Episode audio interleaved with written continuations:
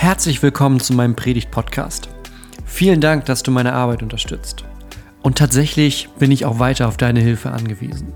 Wenn du magst, teil die Predigten mit deinen Freunden, teil meine YouTube-Videos mit Leuten auf Facebook, auf Twitter oder wo du sonst so unterwegs bist. Denn damit verbreiten wir die rettende Botschaft von Jesus Christus. Weitere Informationen findest du auf www.pastorgonner.de. Und bevor es richtig losgeht, hier noch ein kleiner Trailer für unsere Konferenz Die große Freiheit im Mai 2020.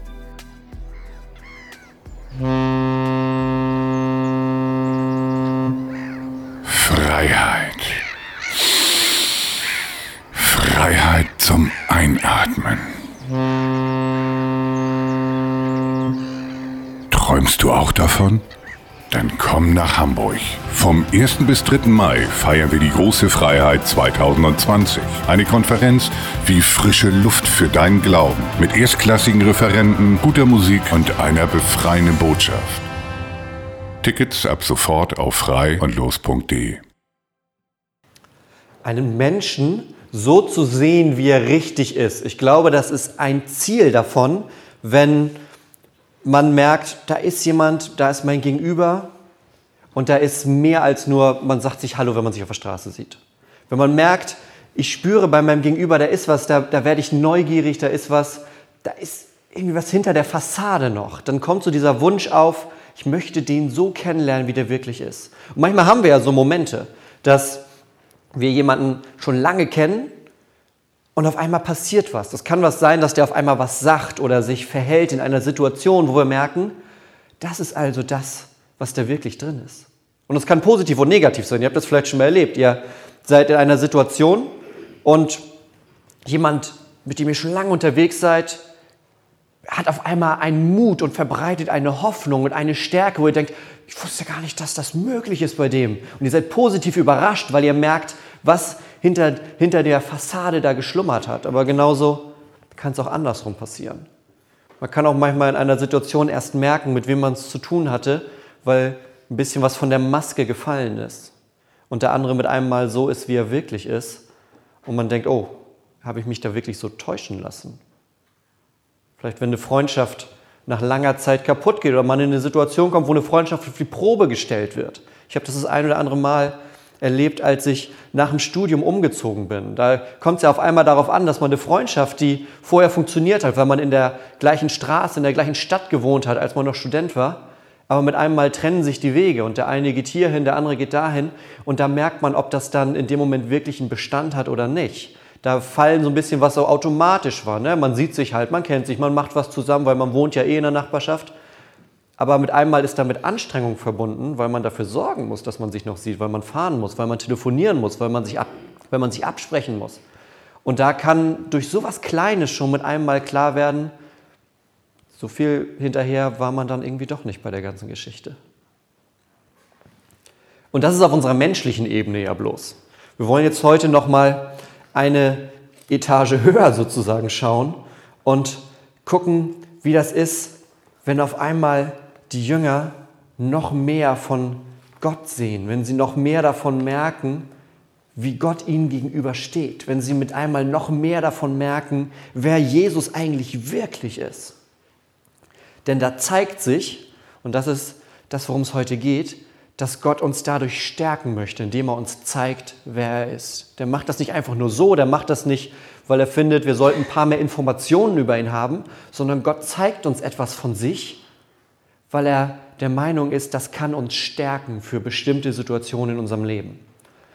Und um das besser zu verstehen, wollen wir einmal noch mal reingehen in die Geschichte, in den Text, den wir gerade gehört haben, wie Jesus mit seinen Jüngern unterwegs ist. Wir sind, ähm, ich, lese euch, ich lese einfach noch mal den ersten Satz vor. Das ist aus Matthäus 17. Und nach sechs Tagen, da nahm Jesus Petrus und Jakobus und dessen Bruder Johannes mit sich und führte sie abseits auf einen hohen Berg. Und er wurde verklärt vor ihnen. Und sein Gesicht leuchtete wie die Sonne und seine Kleider wurden weiß wie das Licht. Was erstmal deutlich wird, ist, ne, ihr wisst, zwölf Jünger sind es eigentlich. Jesus nimmt nicht alle zwölf mit auf den Berg, sondern nimmt drei von seinen Jüngern mit auf den Berg. Petrus, Jakobus und Johannes nimmt er mit. Und er will ihnen was zeigen. Und ich glaube, der Zeitpunkt, an dem wir hier sind, der ist ganz wichtig. Es ist so ein Umbruch gerade. Jesus ist kurz davor, dass es losgeht mit der Passion, sagt man, also mit der Leidensgeschichte, mit dem, was er in Jerusalem vorhat. Es ist kurz davor, dass Jesus sagt, okay, und das nächste, was wir tun werden, ist, wir gehen nach Jerusalem. Und Jesus weiß, was in Jerusalem passieren wird. Und es sagt, bevor wir das tun, kommt doch mal mit mir mit. Und die gehen auf den Berg, um etwas Neues über Jesus zu erfahren. Und wir sehen das schon, nicht jeder erfährt das sofort. Ich kann mir, wir haben da nicht so richtig, lesen wir nicht, wie es danach weitergeht, aber ich könnte mir vorstellen, wenn die drei dann wieder runterkommen mit Jesus vom Berg nachher, wenn wir die Geschichte gleich nochmal ganz zu Ende gehört haben, wenn die drei wieder runterkommen und unten warten neun andere Jünger und fragen, und was habt ihr so gemacht? Behaltet diesen Satz mal im Kopf, weil ich könnte mir nämlich so ein bisschen ausmalen, was dann vielleicht passieren könnte, wenn die sagen, naja, wir waren mit Jesus auf dem Berg und ihr werdet nicht glauben, was wir da gesehen haben. Die Bibel beschreibt das, dass er verklärt wird. Das ist so ein Wort, das benutzen wir nicht mehr wirklich. Verklären, das heißt, er wurde, es wurde eine neue Seite, es wurde etwas an ihm offenbar, es wurde etwas gezeigt, was schon da war, aber irgendwie auch nicht richtig sichtbar war. Und die Bibel versucht das mit Worten zu beschreiben, wie das er wie so einen Glanz, wie so ein Strahlen hat. Seine Kleider werden weiß wie das Licht, sein Gesicht leuchtet wie die Sonne. Und was Jesus hier nämlich macht mit seinen drei Jüngern, die er mitnimmt, ist, er zeigt denen, dass er mehr ist als bloß ein Mensch. Könnte man sagen, okay, das hätten die auch vorher schon mitkriegen können. Also es ist ja jetzt nicht so, dass Jesus vorher nur so 0815 Dinge getan hat. Er hat auch vorher Menschen geheilt, er hat von Gott erzählt, er hat Sünden vergeben, das, was nur Gott kann. All das tut er. Das heißt, man könnte vielleicht darauf kommen, dass er mehr ist als ein normaler Mensch. Aber bevor jetzt dieser wichtige Punkt in seinem Leben kommt, dass er sagt, wir gehen jetzt zusammen nach Jerusalem und das, was ihr dort erleben werdet, da könnt ihr euch quasi nicht darauf vorbereiten, sagt er zu seinen Jüngern. Ich will euch zeigen, in wessen Hand das ist. Kommt mit mir auf den Berg und ich zeige euch, in wessen Hand das Ganze hier ist.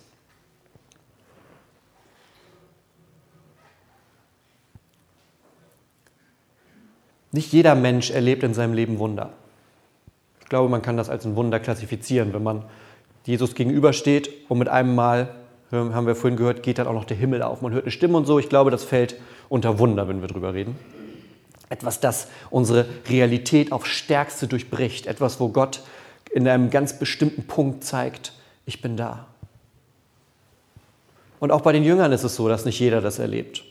Und auch die wir hier sitzen, nicht jeder von uns erlebt sowas. Wunder dienen aber immer zwei Dingen in der Bibel.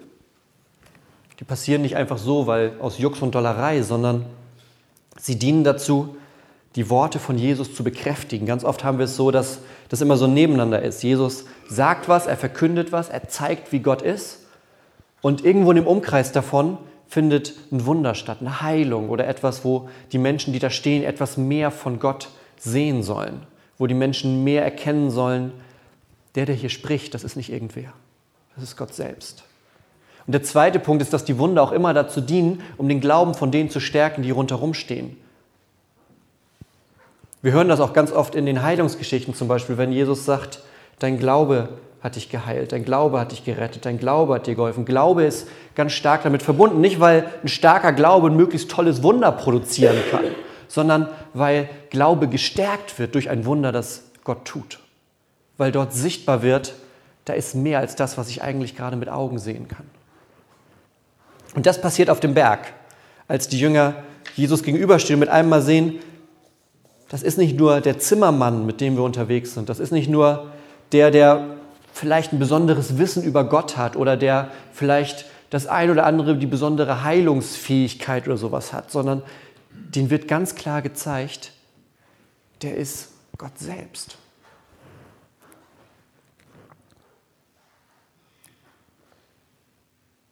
Nun wird nicht nur, wenn wir über Stärkung reden, wenn ein Wunder dazu dient, den Glauben zu stärken und uns zu stärken, dann glaube ich, dass in diesem Moment, die Geschichte ist ja sehr bei den Jüngern, ne? die beobachten das und die sehen das und die sind verwundert. Und, aber ich glaube, auch Jesus wird auf diesem Berg gestärkt. In so einem Satz wird erwähnt, dass Mose und Elia auftauchen. Und dann heißt das, ne, Mose und Elia erschienen und die redeten mit ihm, also mit Jesus. Stehen die da zusammen? Mose, Elia, Jesus stehen da zusammen und unterhalten sich. Und das ist sowas wie die größte Konferenzschaltung aller Zeiten. Wenn wir wissen, wofür das steht. Mose, der, der das Volk aus Ägypten geführt hat, der das Volk durch die Wüste begleitet hat, der die zehn Gebote vom Berg oder gesagt hat, guck mal, das ist das, wie Gott sich das vorstellt. Wir sind hier gerade in der Wüste unterwegs, auf dem Weg in das Land, das er uns verspricht. Und bis dahin haben wir die Zeit zu lernen, wie wir leben sollen, zu lernen, wer Gott ist, ihn kennenzulernen. Der Mose, Mose steht auch immer ganz stark im Neuen Testament dafür, der steht für das Gesetz, der steht dafür, wie Gott sich das Leben, ein gutes Leben ausgedacht hat. Und daneben steht Elia, Elia, der für das Prophetenamt steht, der dafür steht, wenn das mit diesem Gesetz, ne, das lesen wir immer wieder, dass die, das Volk dann trotzdem vom Weg abkommt. Die haben ihre, ihre Gesetze, ihre Regeln, das wie Leben funktionieren kann, damit es gut ist in Gottes Augen. Und es geht immer wieder daneben. Und Gott schickt einen Propheten, der sagt, hier, kommt zurück zu dem, kommt zurück zu Gott, der euch liebt. Und so steht auch Elia da. Und Jesus kommt dazu, indem sich all das vereint und noch viel, viel größer da ist, indem das noch viel mehr überhöht wird alles.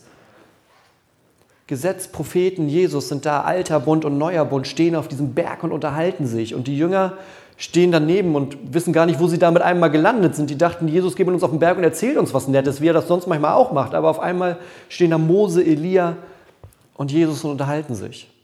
Und Petrus weiß gar nicht, was er tun soll und denkt, wir bauen Hütten. Wir können hier ja nicht jetzt, was ist, wenn es anfängt zu regnen? Wir bleiben hier, das ist perfekt. Wir haben alles zusammen. Wir haben Mose, der so entscheidend für unser Volk ist. Wir haben Elia, der uns immer wieder aufgefordert zu Gott zurückzukommen. Und wir haben Jesus, der uns auf unbeschreibliche Art zeigt, wer Gott ist. Lass doch immer hier auf dem Berg bleiben. Was gibt es Besseres? Wir bauen uns Hütten. Und ich glaube, dass Jesus hier gestärkt wurde. Wir wissen nicht, über was die sich unterhalten. Das sagt uns Matthäus nicht. Aber ich glaube, die unterhalten sich und Jesus erfährt da eine Stärkung, weil er weiß, wenn wir vom Berg runterkommen, dann geht das in Jerusalem los. Dann gehen wir dahin und dann wird der Menschensohn ausgeliefert werden und sterben.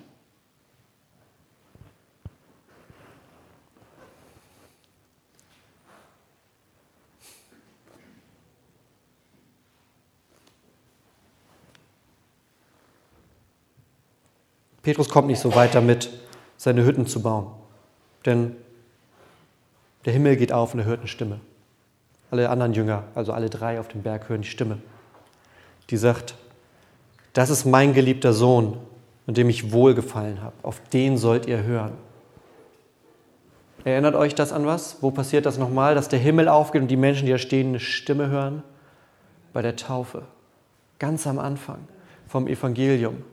Jesus steigt ins Wasser zu Johannes dem Täufer es gibt dieses Gespräch, wo Johannes sagt, irgendwas läuft hier falsch, wenn, dann solltest du mich taufen und nicht ich dich. Und Jesus wird getauft und alle, die da stehen, hören, das ist mein geliebter Sohn, an dem habe ich wohlgefallen. Und hier nochmal, auf dem Berg mit den drei Jüngern. Der Himmel geht auf, das ist mein geliebter Sohn. Hier wird nochmal verstärkt und nochmal deutlich gemacht, das ist nicht irgendwer, der gerade vor euch steht. Das ist nicht irgendwer, der sich hier mit Mose und Elia unterhält. Das ist auch nicht irgendwer, der gleich nach Jerusalem geht, um die größte Tat zu tun, die überhaupt vorstellbar ist, nämlich den Mensch und Gott wieder miteinander zu versöhnen.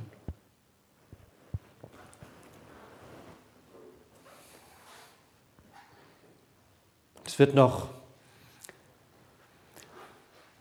später, nach dem Kreuz, nach Karfreitag, werden einzelne Momente kommen, wo Menschen das erkennen. Es gibt zum Beispiel den römischen Legionär, den Soldaten, der unterm Kreuz steht und dann hochguckt nachher zum Kreuz und sagt, das ist wahrlich Gottes Sohn. Das heißt, es gibt immer so kleine Momente auch vorher, wo Menschen merken, hier ist etwas, das über meine Vorstellungskraft enorm hinausgeht. Aber es sind immer nur so kleine Blitze, die aufleuchten. Und die drei Jünger haben hier die einzigartige Chance, von Gott selbst zu hören, wer da vor ihnen steht. Das ist Gottes Sohn, auf den, das ist mein Sohn, auf den sollt ihr hören.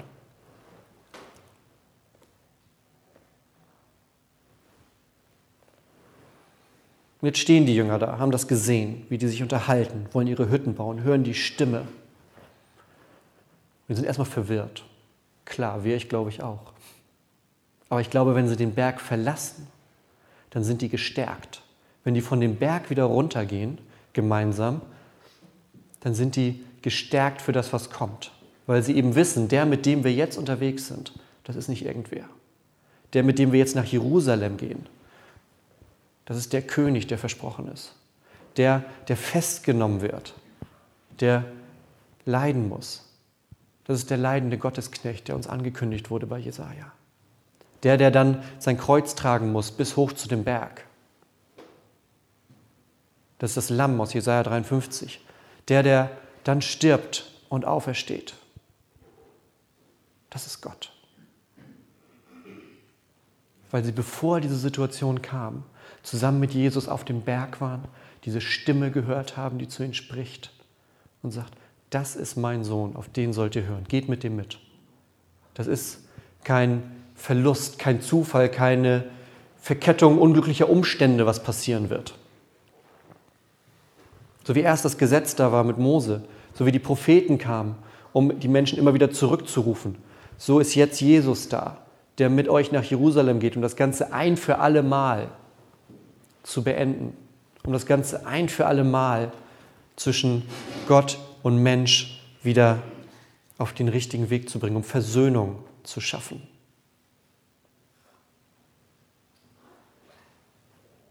Diese Verklärung, also diese Offenbarung, dass Jesus der Messias ist, dass er Gott ist, das stärkt die drei Jünger, wenn die wieder runterkommen. Und jetzt erinnern wir uns nochmal, was ich vorhin gesagt habe. Die drei kommen runter mit Jesus, da stehen neun andere Jünger. Fragen, und was habt ihr so auf dem Berg gemacht? Wo soll man da anfangen zu erzählen? Wo soll man anfangen zu erzählen, was da gerade auf dem Berg passiert ist? Da ist das Größte passiert, was man sich vorstellen kann. Da ist nicht nur, Jesus hat ein Gleichnis erzählt, was schon eine ziemlich große Sache ist, weil Gleichnisse immer uns ein Geheimnis über Gott, über das Reich Gottes verraten. Da ist nicht nur, Jesus hat ein Wunder getan, irgendwie nochmal den Sturm gestillt oder einen Baum wachsen lassen aus dem Nichts. Was schon ein Wunder an sich ist, weil es zeigt, dass er Herr über diese ganze Welt ist.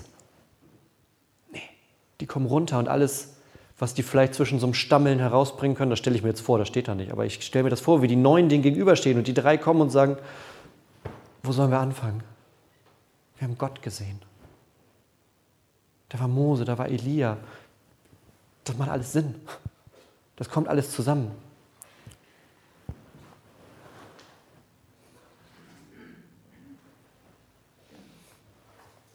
Wenn Gott sich uns so zeigt, dann tut er das, damit wir Vertrauen haben können. So wie die drei Jünger Vertrauen haben sollen in Jesus, wenn sie jetzt nach Jerusalem gehen. Und Vertrauen ist eine Sache, die nicht immer ganz einfach ist. Es ist immer so ein Zwischenspiel zwischen Emotion und Kopf. Die Jünger haben gehört. Das ist mein Sohn, auf den sollt ihr hören. Sie haben gesehen, wie er mit Mose redet, wie er mit Elia redet, auf dem Berg.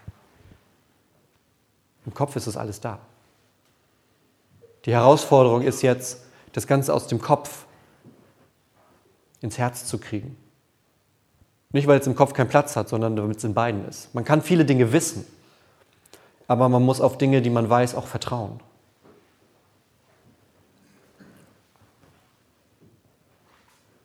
Das ist wie mit Flugangst vielleicht. Man kann dem Menschen noch so oft erzählen, Flugzeug ist das sicherste Ding, mit dem du dich fortbewegen kannst. Statistisch gar kein Problem. Du hast sogar den besten Platz im ganzen Flugzeug. Wenn das jemand ist, der Angst hat vom Fliegen, die Informationen sind egal, weil das Vertrauen nicht da ist. Und so ist es mit dem Glauben. Wir können ganz, ganz viele Informationen haben und wir brauchen die auch. Man, Glaube ist nicht nur ein Gefühl, Glaube ist auch etwas über Gott zu wissen, etwas von ihm zu erfahren, zu erkennen, wer ist das? Ja, wenn ich bete, wer ist da am anderen Ende? Mit wem rede ich da? Das gehört dazu. Aber es erschöpft sich nicht darin. Der Glaube erschöpft sich nicht einfach nur im Wissen, sondern der Glaube ist etwas, was genauso das Herz, was da genauso Fuß fassen muss. Und das ist auch für die Jünger jetzt, werden wir sehen, mit dem, was kommt, nicht immer einfach. Sie haben von, von Gott diese Stärkung auf ihrem Weg gekriegt, dieses Vertrauen, das ihnen Stärke geben soll. Und ich habe am Anfang gesagt, wir haben nicht alle diese Möglichkeit, diese Situation, dass Jesus kommt und sagt, hey komm, wir gehen jetzt mal auf den Berg und ich zeige dir was. Wir gehen jetzt mal auf den Berg und ich zeige dir was. Und trotzdem ruft er uns dazu auf, ihm zu vertrauen.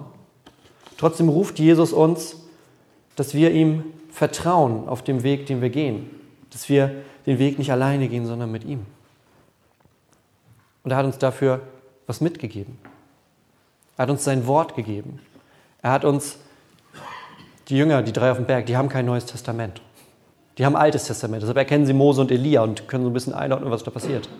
Aber die haben kein neues Testament. Die haben noch nicht das, was wir in jedem Buchladen in unserem ganzen Land kaufen können, was wir aufs Handy runterladen können, was wir googeln können, was wir theoretisch 24 Stunden am Tag lesen oder als Hörbuch hören könnten. Etwas, das uns Vertrauen geben soll, wo wir etwas über Gott lernen, erfahren, im Glauben wachsen können, in der Gemeinschaft, so wie heute wachsen können. Deshalb wird auch nicht jeder Jünger einzeln auf den Berg gerufen, sondern die gehen zu dritt, damit die danach sich darüber unterhalten können, damit die danach auch darin wachsen können, damit die vielleicht sich danach zusammen hinsetzen können und beten können. Was haben wir da gerade gesehen? Was macht das mit uns? Lass uns beten, lass uns um Verständnis bitten, dass wir noch mehr darin wachsen können, was wir gerade gesehen haben. Mose, Elia, Jesus, alles gehört zusammen. Und das ist das, was für uns heute genauso entscheidend ist, dass wir darin wachsen dürfen, in dem, was Gott uns gibt. Und dass uns das stärken kann, dass wir Vertrauen darin haben, dass das, was wir hören, Jesus ist für dich nach Jerusalem gegangen, Jesus ist für dich am Kreuz gestorben, Jesus ist für dich auferstanden, damit du ewiges Leben haben kannst. Dass das nicht nur Informationen im Kopf sind, sondern dass das viel, viel mehr als das ist. Dass das eine Änderung von deiner Identität ist, dass es eine Veränderung der Realität ist, dass es einen ganz neuen Weg aufmacht, der vorher nicht da war.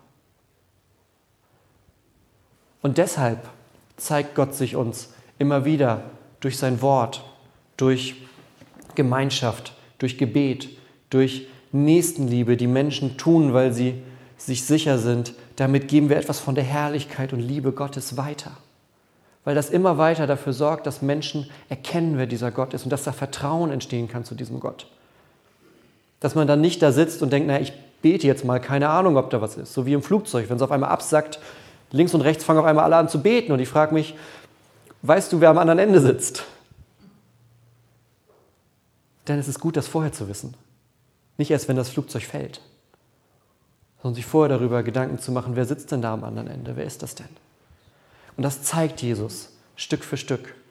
Das zeigt er uns die ganze Bibel hindurch, Stück für Stück, damit wir ihn kennenlernen können. Denn das ist das größte Vorrecht von einem Christen und einer Christin, Gott kennenzulernen. Zu wissen, wer da am anderen Ende sitzt. Zu wissen, wer da auf dem Berg steht, wenn das Gesicht hell strahlt wie die Sonne und die Kleider weiß werden wie das Licht. Dass es eben nicht einfach nur jemand ist, der ein paar nette Worte hatte oder eine schöne Idee oder einfach nur wollte, dass wir uns alle lieb haben, sondern dass das Gott selbst ist, der zu uns gekommen ist, um uns zu zeigen, wer er ist, um uns zu zeigen, was das bedeutet, um uns zu zeigen, dass das die Rettung ist, die er schickt. Und das stärkt für Wege, für schwere Wege.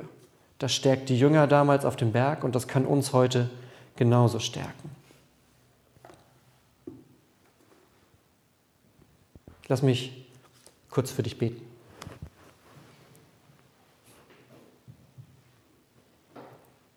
Gott, du hast den Jüngern auf dem Berg gezeigt, wer du bist.